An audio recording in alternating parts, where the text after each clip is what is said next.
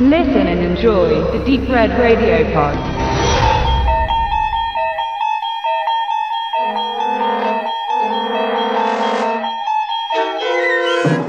Als das Fernsehen in den 50er Jahren langsam zum Massenmedium wurde, schickte ein Mann sich an, das Genre-Kino auf die Mattscheibe zu holen. Rod Serling erschuf mit seiner Twilight Zone eine schier unglaubliche Sendung mit Geschichten aus Horror, Science Fiction und Thriller.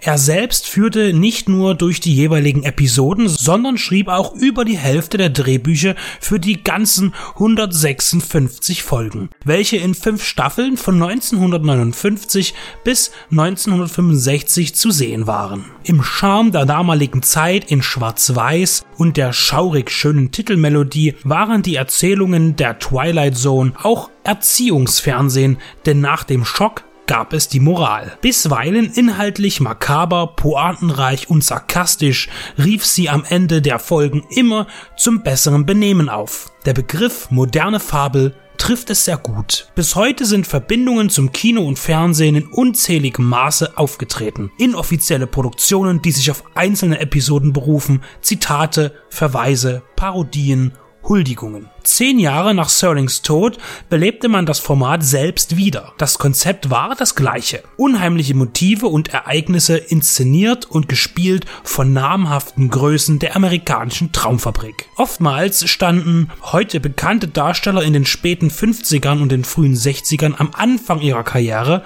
und nutzten die Show als Sprungbrett nach Hollywood. Robert Redford, Dennis Hopper, William Shatner, Burt Reynolds, Dean Stockwell, Charles Bronson. Die Liste der Namen ist so lang wie die der Episoden. Auch die Regisseure, Autoren und Komponisten könnte man ewig aufzählen. Newcomer und alte Hasen, ein Schmelztiegel der Talente. Auch 1985, als die Zweitauflage in Produktion ging, wurden die in der Zwischenwelt agierenden Personen von Stars verkörpert. Die meisten diesmal schon bekannte, aber auch noch in den Startlöchern fürs ganz große Geschäft. Jonathan Frakes, John Ashton, Brent Spinner, Andrew Devoff, Morgan Freeman, Joan Allen, Helen Mirren und Bruce Willis oder auch gestandene Mimen wie E. Emmett Welsh, Martin Landau und Danny Kay. Regie führten unter anderem Wes Craven, Joey Dante, Tommy Lee Wallace, John Miles, William Friedkin. Ein gewisser Herr George R. R. Martin schrieb übrigens 1986 fünf Episoden zur Serie. Die Basis war also die gleiche wie bei den ersten fünf Staffeln. Das Erscheinungsbild aber ist geprägt von den 80er Jahren, besonders im Production Design und den Inhalten unverkennbar und auf dem Stand der Zeit. Auf Retro-Feeling wurde verzichtet. Eine Serie für ein neues Publikum, denn trotz der gleichen Grundsätze ist die 80er Auswertung eigenständig und lebt von den Künstlern ihrer Zeit. Mit hohem Produktionsaufwand erstellte man drei Staffeln bis 1989. Die Spielzeiten bewegen sich zwischen einstelligen bis zweistelligen Minutenzahlen. Dieses 80er Revival von Rod Serlings Kultprodukt erscheint dieser Tage bei Koch Media auf DVD und ist zu empfehlen für jene, die sich gerne mit Kurzfilmen beschäftigen oder ohnehin Liebhaber der Twilight Zone sind. Einen Vergleich zu ziehen zum Original wäre unpassend, denn beide bedienen sich der jeweiligen historischen, gesellschaftlichen und vor allem optischen Aktualität. Das gleiche gilt in Bezug auf die zweite Wiederbelebung 2004, die trotz Forrest Whitaker als Narrator mit nur einer Season erfolglos blieb. Bleiben wir aber in den 80ern. Nach wie vor sind die Stories ein Spiegel für den Menschen und teilweise speziell für den Amerikaner, mittlerweile aber für jeden, der in irgendeiner Form am kapitalistischen Leben teilnimmt, zugeschnitten. Die Episoden sind qualitativ sehr unterschiedlich, inhaltlich wie auch handwerklich. Das ist nicht ungewöhnlich. Manche Geschichten beinhalten aufwendige Special Effects, die viele Kosten verschlungen haben. Das wurde an anderer Stelle ausgeglichen. Die 29 Folgen der ersten Staffel von 1985 können natürlich nicht jeden immer überzeugen, aber die große Anzahl bietet für den breit gefächerten Geschmack genügend Abwechslung, Spannung und den leichten Schauer.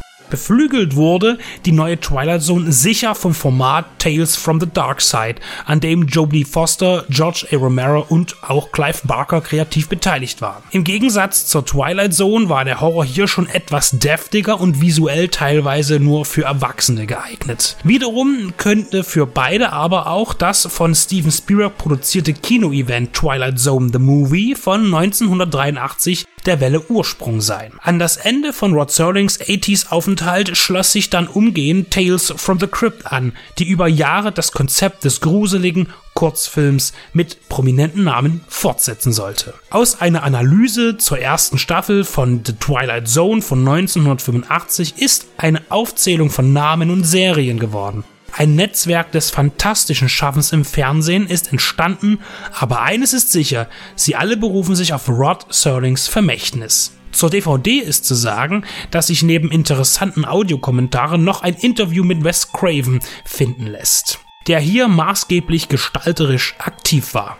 Mit ein paar verzeihlichen Hängern kann man aber die gesamte Season genießen. Mit Kritik am Kalten Krieg, maßlosem Reichtum, Gier und Macht oder psychologischen bis poetischen Zügen. Die Bildqualität dürfte für High-Definition-Puristen ungenügend sein. Mehr scheint das Ausgangsmaterial aber nicht herzugeben, denn auch in anderen Ländern ist bislang keine Blu-ray erschienen. Wie bei allen guten Filmen oder Serien sollte man sich davon aber nicht abschrecken lassen, um wieder oder neu zu entdecken, wenn der Preis stimmt.